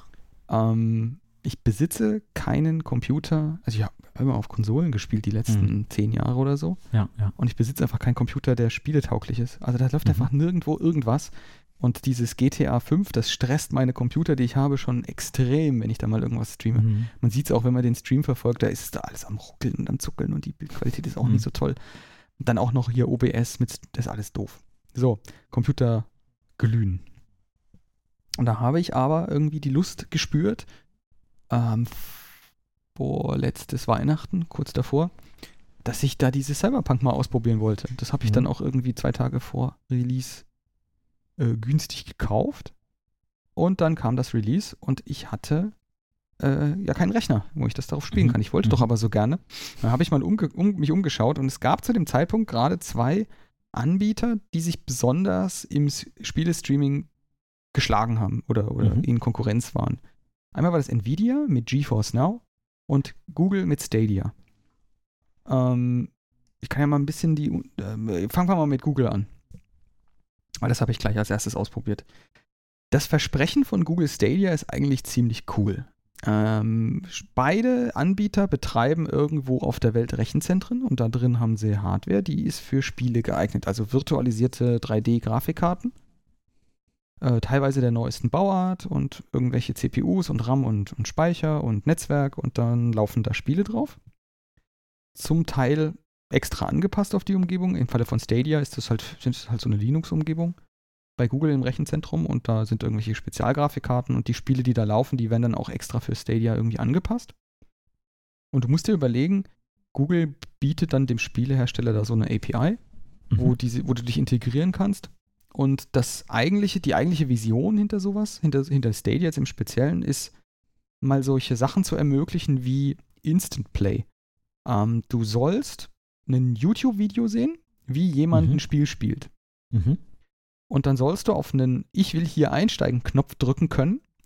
Und weil ja. dieses Spiel, was der gespielt hat und auf YouTube als Video verfügbar ist, weil das ja in Stadia gelaufen ist, das haben die da, da auf mhm. diesen Computern alle äh, ablaufen lassen und die ja. haben ja auch alle Speicher oder, oder ja, ja Zustände sozusagen im Griff, äh, kannst du exakt an der Stelle weiterspielen, wo du dann da einspringen willst. Okay. Und dann starten die sozusagen deine eigene Spieleinstanz von diesem Spiel und du kannst dann da sofort an der gleichen Stelle, exakt an der gleichen Stelle weiterspielen. Genau an der gleichen Stelle. Wo, wobei, äh, das klingt für mich ja auch im Prinzip äh, genau dieses, sag ich mal, Konsumverhalten, was heute ja vorherrscht. Also du kommst ja irgendwie heim und, und setzt dich hin und guckst Netflix. Also ne, du, du, fährst jetzt nicht los und kaufst dir eine DVD ja. und du lädst aber auch keinen Film mehr runter zum Angucken, sondern du switcht er im Prinzip direkt die Streams durch. Ne? Und nur bei Spielen ist es so, kennst du die Problematik, also noch Konsolenspieler kennen die Problematik, lädst ja. halt das Spiel runter und irgendwie so ab 60, 80 Prozent kannst du das Spiel dann endlich losspielen. Bei ein paar Gigabyte, die da runtergeladen werden müssen, ähm, dauert das halt vielleicht auch mal eine Stunde oder ein paar Stunden sogar, je nach Verbindungsleitung. Ne? Dann hat Richtig. ja keiner mehr Bock. Also abends kommst du heim, ne? sechs, sieben, acht Uhr, keine Ahnung, wann, wann jemand dann da sitzt und endlich spielen kann und müsste dann nochmal drei Stunden spielen. Ähm, dann macht das ja keiner. Und ich glaube, das ist ja eher so, was Stand heute erwartet wird. Du gehst hin, schaltest ein und kannst direkt losspielen. Glaube ich, macht Sinn für ganz viele, die so spontan einfach mal schnell was anspielen wollen. Ne? Richtig. Ähm, also dieser ganze Download und so weiter, das fällt natürlich weg. Hast du nicht mehr. Mhm. Es ist ja mhm. wirklich wie, also das ist ja auch das Versprechen und das halten sie, soweit ich sehen kann, auch, auch durchweg ein. Du setzt dich hin, drückst einen Knopf und äh, bist im Spiel. Aber es ist ja irre, weil wenn, wenn du spielen willst, du hast ja Eingaben, ne? also du hast eine Maus, eine Tastatur oder einen Controller und die Signale von dem muss ja eigentlich erst dann an das Rechenzentrum von Google oder wem auch immer erstmal hin. Ne? Mhm. Ja, also du hast, ähm, also du kriegst auch Anzeigen, wie schnell ist das mhm. und so, und die haben dann auch Load Latency Modi. Also ich, da sind ja noch ein paar mehr Probleme als die Eingaben ja, ne, ja. zu bewältigen. Da kommen, kommen wir gleich drauf auf den technischen Teil, der vielleicht auch für Studenten interessant ist. Was man da eigentlich für Probleme lösen muss. Aber es gibt ja die Physik und äh, die Lichtgeschwindigkeit in, in Lichtleitern oder in, in, mhm. in, in, Kabeln, die ist ja ähm, ein bisschen langsamer als im Vakuum. Und da hat man ja das Problem, äh, dass man einfach ein Rechenzentrum in seiner Nähe braucht, damit man es nicht merkt. Ähm, und ich kann jetzt sagen, also wenn ich spiele, dann kann ich mir die Latenz einblenden lassen und die ist irgendwas bei 24 Millisekunden. Mhm. Zum Vergleich, wir reden ja jetzt gerade miteinander ja. und wir haben jetzt irgendwas um die 60 Millisekunden, zeigt mir mhm. hier Studio Link an. Unter uns beiden. Also das heißt, eine Roundtrip-Zeit von 24 Millisekunden ist schon gar nicht so schlecht. Und ich kann jetzt von mir sagen, ich bin jetzt nicht ähm, also bei Ego-Shootern merkt man es, mhm. aber sonst nie. Also bei, bei, den Sachen, die ich spiele, merkt man es nicht. Bei Cyberpunk habe ich es nie gemerkt. Okay. Also bei, im Grunde würde ich jetzt sagen, bei allen Spielen, die man alternativ mit einem Gamepad spielen würde, mhm. wirst du es nicht merken. Okay. Also vermutlich ist deine Gamepad-Latenz in Hardware auch schon so, dass du da irgendwas merken würdest normalerweise, wenn das so ein Wireless. Gamepad mhm. ist. Aber die, die, die, die, die Idee ist halt wirklich, ähm, Spiele auch so dann anzubieten und tatsächlich so wie Streaming ähm, zur Verfügung zu stellen. Einmal natürlich, indem du da irgendwelche Abos abschließt, aber, und das ist bei Google Stadia die Besonderheit, da bezahlst du für das Spiel. Mhm. Also du kannst äh, dir ein Spiel bei denen kaufen, bei Google, und dann hast, kannst du das spielen ohne weitere Abo, Abogebühren bis zu einer bestimmten Qualitätsstufe. Mhm. Ähm, ich glaube, Full HD oder so kannst du da einfach so viel spielen, wie du, wie du tragen kannst, wenn du ein Spiel kaufst bei denen. Wenn du 4K willst, dann kannst du ein Abo abschließen. Und es gibt auch noch extra Hardware für und hast du nicht gesehen. Das Stadia hatte dann aber die Features und die Spiele nicht so, wie ich sie wollte. Habe ich also weitergeguckt, bin zu GeForce Now. Und bei denen ist das Konzept ein bisschen ein anderes. Die verkaufen dir keine Spiele. Die verkaufen dir einfach von Anfang an. Entweder ist das immer kostenlos. Also GeForce Now hat den Vorteil, du kannst es jetzt auch ohne irgendwas zu bezahlen einfach benutzen. Kannst dich da einfach anmelden und kannst es kannst spielen. Ähm, kommst dann halt unter Umständen, je nachdem, was für ein Spiel das ist, in eine Warteschlange. Und jetzt wirst du mhm. fragen, ja, aber wenn, wer bezahlt denn dann für das Spiel, ne? Ja. Mhm. Das machst du, genau. du bringst es mit. Du mhm. kannst dich nämlich sowohl bei Epic als auch bei Steam, ähm, kannst du dich, oder bei Ubisoft zum Beispiel, kannst du dich da einfach anmelden mhm. in dem Client von GeForce Now. Und die benutzen dann die Spiele, die du gekauft hast. Ja. Also du, du hast die Lizenz gekauft, du bringst die Lizenz mit und die bringen die Umgebung mit. Das heißt, die Spiele, die ich da schon drin habe, kann ich dann wahrscheinlich auf GeForce Now spielen. Die, die sie da freigeben. Und zwar ist das ein ah, Opt-in. Okay. Also ja. die hatten ganz am Anfang, als sie gestartet sind, haben sie einfach mal alle Spiele, die du in der Library hast, freigeschaltet gehabt. Ja. Bis sie gemerkt haben, dass das manchen Publishern nicht gefällt. Und dass das auch irgendwie ganz schön viel Arbeit macht, weil manche Spiele halt einfach irgendwie zickig sind und das doof finden, wenn sie da irgendwo in der Cloud gerendert werden. Mhm. Und da haben die gewechselt auf, diese, auf dieses Opt-in-Format, was dann praktisch bedeutet, dass du als Publisher sagen musst, ähm, ich möchte, dass das Spiel dann da verfügbar wird. Und ähm, das ist für, einen, für eine große Zahl ist das schon gegeben. Also da gibt es auch kuratierte Listen auf Steam zum Beispiel, welche Spiele ja. dann da spielen kann. Cyberpunk war eins davon. Und ähm, weil das ein Dienst von, von Nvidia ist, gibt es auch bei der Gelegenheit gleich ähm, die neuesten äh, Raytracing-Features. Die gibt es mhm. bei den anderen nämlich ja, nicht. Ja, ja, Okay. Um, ähm, und neueste Raytracing-Features, da war ich ganz ohr. Äh, Habe ich mir sozusagen da dieses, noch hier so einen Gründer-Abo oder so geschossen. Das kostet mich, ich glaube, jetzt 30 Dollar im halben Jahr. Irgendwie sowas. Also nicht okay. der Rede wert. Dafür habe mhm. ich ein äh, Raytracing, also was kann ich machen? Ich konnte ähm, Cyberpunk auf äh, Full HD, ähm, weil mehr konnten die bis dahin nicht, mit allen Einstellungen auf Ultra und Raytracing auf an und schön mhm. und bunt spielen. Und habe das auch über Weihnachten, vorletztes Weihnachten dann komplett durchgespielt über Streaming. Und das hat, also ich wüsste nicht, äh, wie ich das anders hätte spielen sollen, weil das lief ja selbst auf äh, modernen PCs, die damals konnten die Grafikkarten nicht geliefert werden. Also du hast ja keine, keine gekriegt. Kriegst du ja, ja immer noch nicht zum Teil. Ja, ja, immer noch nicht. Ne? Auf Konsolen lief es überhaupt gar nicht so schlimm, dass es äh, sozusagen ähm, auch aus, wieder aus, den, aus, den, dem, aus dem Verkauf genommen wurde, das, das Cyberpunk. Und ähm, ich habe es auf PC sozusagen über die Cloud gestreamt, gespielt und das lief super. Ich habe keine Probleme gehabt, ich habe das ganze Ding durchgespielt und es war ein, ein Fest. Es ist auch ein super Spiel. Ähm, das updatet sich für dich automatisch, musst dich um nichts kümmern. Ist auch, mhm. ist ja auch, also diese teilweise riesige Downloads, wie du schon gesagt hast, äh, ist einfach Full Service. Du klickst auf den Knopf, hast in einem Menü und dann kannst du das machen. Das ist wunderbar. Da habe ich jetzt immer Spiele auch nach danach ausgesucht und gekauft, mhm. dass die da verfügbar sind. Okay. Ähm, und das funktioniert super. Funktioniert so super, mhm. dass du es am PC kannst du spielen mit Tastatur und Maus. Das läuft auf meinem, auf meinem iPad ähm, mit einem Controller, wenn ich will. Mhm. Ähm, das läuft auf dem iPhone. Ich habe da so einen Clip-On-Ding, das letzte Mal ja schon erzählt, gekauft. Da habe ich dann sozusagen einen PlayStation 4 Controller. Und da kann ich mein, mein iPhone dran klippen. Und das kannst du dann spielen. Das geht, die Latenz ist auch über WLAN so, dass du das einfach, einfach spielen kannst. Mhm. Also ich habe gerade mal geschaut, also es gibt ja das GeForce Now, ähm, PlayStation Now Also PlayStation bietet oder will sowas anbieten. Google Stadia, ich, ich glaube, da hat man ja am meisten mitbekommen am Anfang, dass es das gab. Ne? genau. Da, da wurde am meisten dann das breit getreten in den Medien. Äh, Microsoft hat sowas mit xCloud, ähm, wobei ich nicht weiß, ob es das schon gibt, doch äh, seit ja, ja, 2020. Das, das gibt's schon, ja. Dann äh, Vortex äh, steht in der Liste noch drin. Ähm, ähm, da kannst du zum Beispiel auch GTA 5 spielen, muss aber vorher auf Steam gekauft werden. Mhm. Blade Shadow habe ich noch nie vorher gehört, ist aber auch ein Dienst, den es da entsprechend ja, gibt. Shadow Project habe ich, hab ich auch noch auf der Liste gehabt. Genau. Zum Erzählen. Äh, Project Atlas von ähm, Electronic Arts, wobei die jetzt zum Beispiel auch in dem Game Pass von, von Microsoft mit drin hängen. Ähm, Amazon hat so einen Dienst mit Amazon Luna. Ah, ja, genau. Amazon habe ich den vergessen. Gibt. Blacknut, ähm, der, äh, der das auch kann. Und ähm, dann gab es wohl noch Magenta Gaming. Hm. Magenta klingt mir nach Telekom, ähm, der aber wohl eingestellt wurde, der Dienst. Mhm. Ja, also, angekündigt und eingestellt. Ja, war denn so?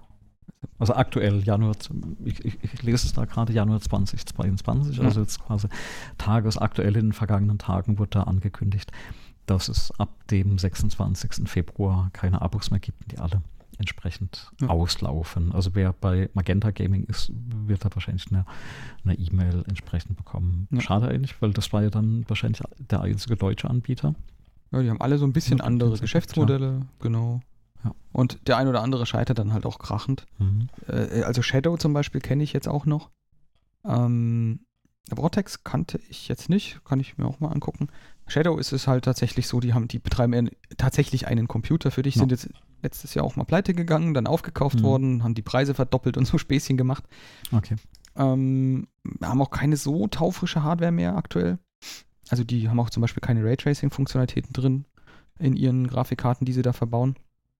Aber tatsächlich ist es so, wie du sagst, ich könnte jetzt auch meinen GTA 5 dort äh, laufen lassen auf so einem PC von denen. Mhm. Ähm, ich glaube, bei, bei Shadow sind das 30 Euro im Monat ungefähr.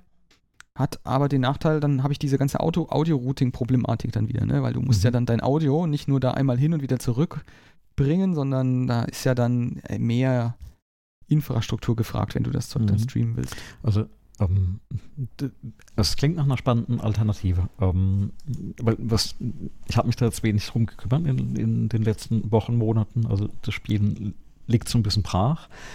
Und ähm, außer der Switch, weil die eben mitgenommen werden kann, schnell eingeschaltet ist und inzwischen auch der Nachwuchs auf der, X, äh, auf der Switch spielt.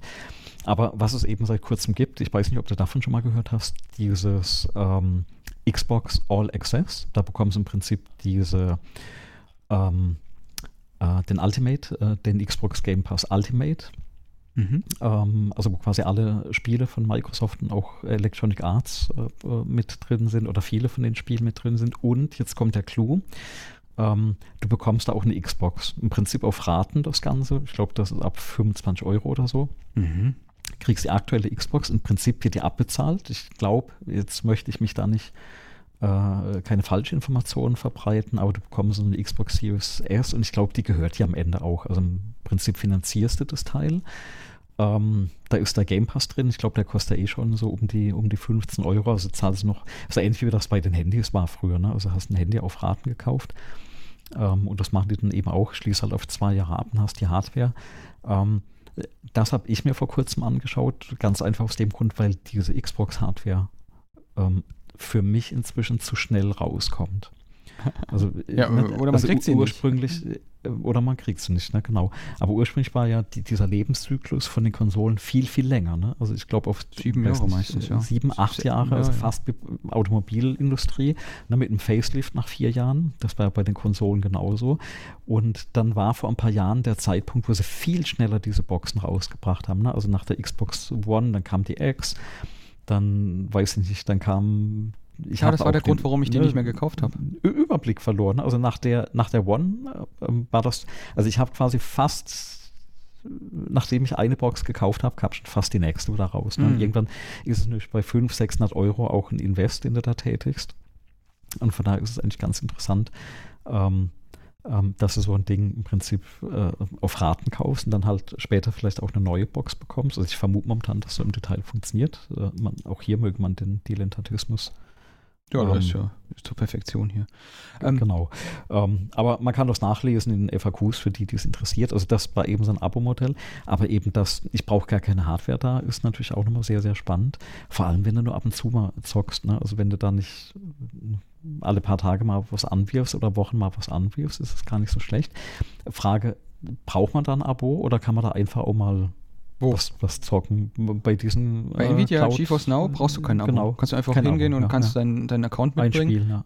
Ähm, ich habe schon mal geschaut, was dir gefallen könnte. Du spielst ja. Elite, oder? Ja, ja. Genau. Das gibt's da.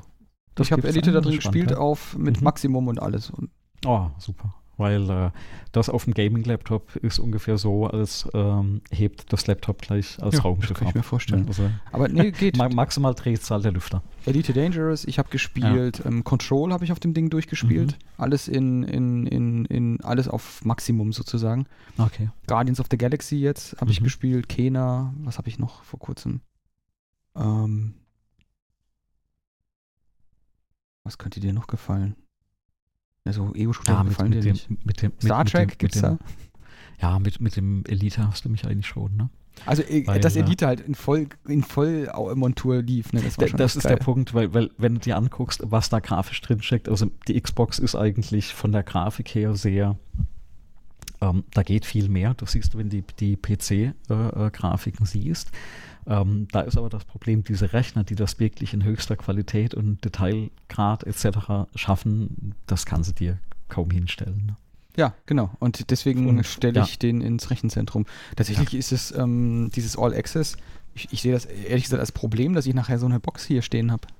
Warum, warum, machen sie denn die Box nicht in irgendein Rechenzentrum und, und, und, und äh, lassen mich dann das streamen? Also seitdem ich das jetzt habe, ich sehe das, ich sehe das nicht mehr, dass ich mir äh, Hardware die, die, ich, ich muss das testen ähm, oder ausprobieren, weil ich glaube, das ist das gleiche Phänomen äh, wie Filme. Ja, ne? Also früher war ja, der Klassiker früher war ja diese DVD-Sammlung, die du überall hattest. Da ne? hatten wir schon mal drüber gesprochen. Und ich glaube, dieser Schritt weg von dem Materiellen, ne, dass du wirklich akzeptierst, ich brauche nicht den Datenträger, sondern ähm, ich Du hast ihn ja eh Spiel, nicht. Du hast das Spiel ja sowieso ähm, ja, irgendwo in der, in der Wolke also, gekauft. Also, ja, ja. Death Stranding ist noch, ja. genau, das ist, ist mir gerade noch aufgefallen. Death Stranding zum Beispiel, auch alles in, in, in mit Raytracing, hier dieses mhm. No Man's Sky, das neueste ja, Update. Ja. Das, das updatet sich alles automatisch, du hast dann plötzlich die neue Version und es läuft einfach. Okay. Ich muss es angucken und ja. Äh, berichten. Noch so ein, ein Zeitfresser, ne? Jetzt war ich gerade. Naja, das, das, das, nimmt halt einen tatsächlich die Zeit weg. Also ich bin immer frustriert, wenn ich die Playstation mal anmache mhm. und das erste, was passiert, ist, äh, ja, ich muss irgendwas updaten. Update, ja. Das gibt's da halt nicht. Das gibt's da mhm. einfach nicht. Du klickst und hast sofort, äh, äh hast du bist sofort im Spiel, Spiel drin. Ja. Und, und, und es funktioniert einfach. Also ich kann jetzt für mich sagen, es funktioniert einfach. Hängt ein bisschen davon ab, wie viel, welche äh, Netzwerkanbindung du hast. Da gibt es bestimmt mhm. ganz viele Leute, besonders in Deutschland, die eben nicht genug Netzwerkanbindung haben. Ja. Aber so generell. Also ich kann schon sagen, dass das wirklich gut funktioniert. Genau. Also wenn, wenn, tatsächlich, wenn man sich das vorstellt, wenn das Latenzproblem gelöst ist, was ich mal gelesen hatte tatsächlich, ist, dass es da, also für, für Google, Stadia, dass da dedizierte Controller gibt, die eben nicht mehr durch den Rechner gehen, ne, sondern die direkt quasi mit, mit, dem Netzwerk sprechen. Ja, ja. Hast du damit schon mal dich irgendwie beschäftigt oder hast du gesagt, nee, merkst du eh nicht und ist irrelevant? Ja, äh, also ich, beschäftigt habe ich mich damit und bei Stadia ist es tatsächlich so, dass der Controller gar nicht zu dem Gerät selber eine Verbindung aufbaut, sondern tatsächlich ähm, direkt ähm, zu dem Server, der diese, also zu der Session, die dann das Bild berechnet. Mhm. Ähm, das heißt, das Spiel selber ist, ist einfach ein Hop rausgenommen aus der Gleichung. Ja. Jetzt kann man da philosophieren, ob das wirklich so viel ausmacht. Ähm, probier es aus. Ich glaube tatsächlich, also es ist ein Unterschied zu spüren von, kommt aufs Spiel an, kommt auf die Tageszeit an. Ähm, manchmal hast du es einfach, dass mal ein paar Sachen nachziehen, aber das gibt ja. sich nach wenigen Minuten einfach mal von alleine wieder bei mir, jedenfalls immer. Aber das war nie so, dass ich gesagt hätte, jetzt merke ich das aber irgendwie. Oder jetzt okay. werde ich irgendwie schlechter. Du wirst kein Counter-Strike äh, Weltmeister damit. Also, weil da, es gibt zwar High Frame Rate ähm, Varianten davon und du kannst die Bitraten hochstellen und du kannst auch mehr mhm. Geld ausgeben, dann kriegst du irgendwie ähm, äh, doppelte Bildrate und höhere Auflösung und ich weiß nicht was alles. Aber unterm Strich, du, diese 24 Millisekunden, die wirst du halt nicht aus der Welt schaffen. Das ist halt einfach Physik am Ende. Aber das ähm, hat mich bislang tatsächlich, ich habe das nicht gemerkt. Wie gesagt, die, die, Spiele, also auch Elite, das, du wirst es nicht merken. Das kann ich mir nicht vorstellen. Das kann ich mir beim besten Willen nicht vorstellen. Ich habe ähm, ich habe auch nochmal, also Battlefield oder so gespielt. Na klar, reist du dann, äh, macht es einen Unterschied, ob du das lokal hast oder nicht. Ja. Aber Spaß macht es trotzdem. Und ähm, also ich habe hab da keine Probleme gesehen. Kompetitive Spiele würde ich jetzt nicht über die Cloud spielen. Aber Mario eh nicht. Also für mich, ich bin da quasi gar nicht die Zielgruppe für. Für mich ist das die perfekte Lösung eines Problems, das ich tatsächlich hatte, ähm, einfach komplett abgeschnitten zu sein von einer ganzen Generation von ähm, Spielen. Mhm. Und das ist einfach was anderes, wenn du das Zeug halt in bester, in Ultra. Du stellst halt alles auf Ultra. Das hast du, das habe ich mit meinem PC nicht. Das ist einfach nicht so. Da ist nicht mal, ja, nicht mal Halbdampf irgendwie gut. Vor allem in Zeiten, wo du eh keine ähm, Grafikkarten bekommst. Genau, genau. Ich habe gerade mal geschaut, es gibt, es gibt also es gibt von GeForce gibt es einen Controller, aber von Nvidia, die haben äh, es gibt Shield, doch, du kannst das äh, Nvidia äh, Shield genau, kaufen. Shield, genau, in Nvidia Shield, äh, beziehungsweise GeForce Now, da werden einfach ein paar Controller ähm, ja, Backbone, Ra Racer. Genau, du ähm, nimmst dann einfach also den Controller, den du hast. Ich benutze ja. PlayStation-Controller, das funktioniert super. Ja. Oder die Tastatur und die Maus, wenn ich am PC spiele. Das heißt aber eigentlich müsste auch ein Xbox-Controller funktionieren. Ja, klar, da gibt es einen Adapter ne, für, für einen Rechner, müsste auch gehen. Also von daher. Na, kommt drauf an, wenn es ein ganz neues ist, der eh Bluetooth, ne? Ähm, ich habe auch so einen Adapter noch von meinen ganzen alten. Ich habe ja, keine ja, Xbox 360 Controller, gibt es einen Adapter. Nee, nee, den, den, den aktuellen, den ich habe, habe ich tatsächlich noch so einen, so einen Xbox Adapter, aber das funktioniert, ne? Das ja. ist ja alles da. Das Windows also ist einfach das ist gar kein, fertig. Gar kein Thema, ne? Steckst da rein. Also sehr spannend, muss ich unbedingt mal probieren. Und du wirst um, ja dann auch mit deiner ähm. Bi Bibliothek, also du machst ja da halt diesen Account, dann meldest du dich ja. an, kostet alles erstmal gar nichts ähm, und dann meldest du dich mit Steam-Credentials äh, damit an, also verheiratest das GeForce Now mit Steam ja, ja. und dann tauchen da deine Spiele auf. Okay. und dann kannst du einfach klicken und spielst.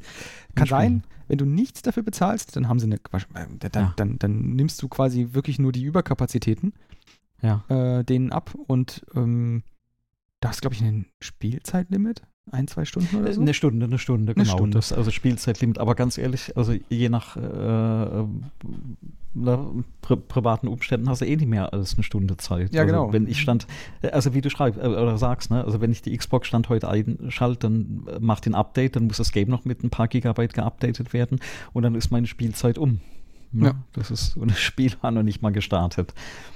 Das mhm. ähm, ist übrigens ein Grund, warum bei mir Red Dead Redemption 2 immer noch nicht durchgespielt ist, weil die Updates immer länger gedauert haben als Zocken. Ja, okay, das dauert auch also ewig. Aber die, ähm, aber was halt auch geht, das habe ich auch probiert. Ich habe Twitch-Stream äh, gemacht und habe das ja. Spiel halt gespielt. Ich habe das mhm. quasi den Stream, das, den, Stream wieder gestreamt. rausgestreamt. Mit Overlay und dem ganzen Gequatsche ja, von ja. mir dazu. Aber insgesamt das ist schon irgendwie, das geht. Kannst du machen, mhm. kann man machen.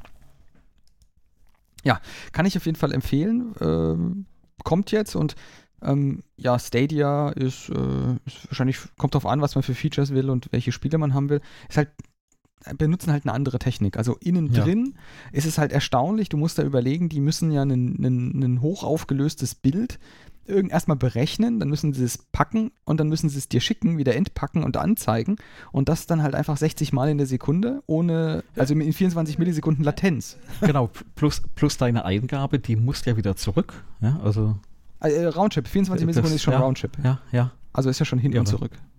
Ja. Ähm, und das ist wirklich irre. Ähm, die, die haben auch natürlich, ah ja, das ist auch noch eines der Versprechen der Vision, das wollte ich, habe ich vorhin noch vergessen. Die sagen natürlich, da gehen ja dann noch ganz andere Sachen. Also heute haben wir ja Computerspiele, Battlefield, weiß ich nicht, ähm, oder solche Ego-Shooter. Da hast du 100 Leute, die in einer mhm. Session miteinander spielen können. Mhm. Und dann ist halt einfach Server und Client äh, am Ende.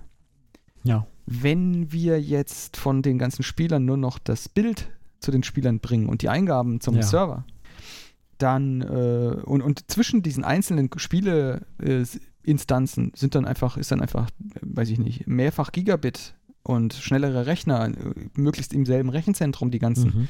dann haben wir diese 100er-Grenze gar nicht mehr. Mhm. Dann können wir plötzlich halt 1000 oder 10.000 Spieler in ja. einer Welt haben, ja.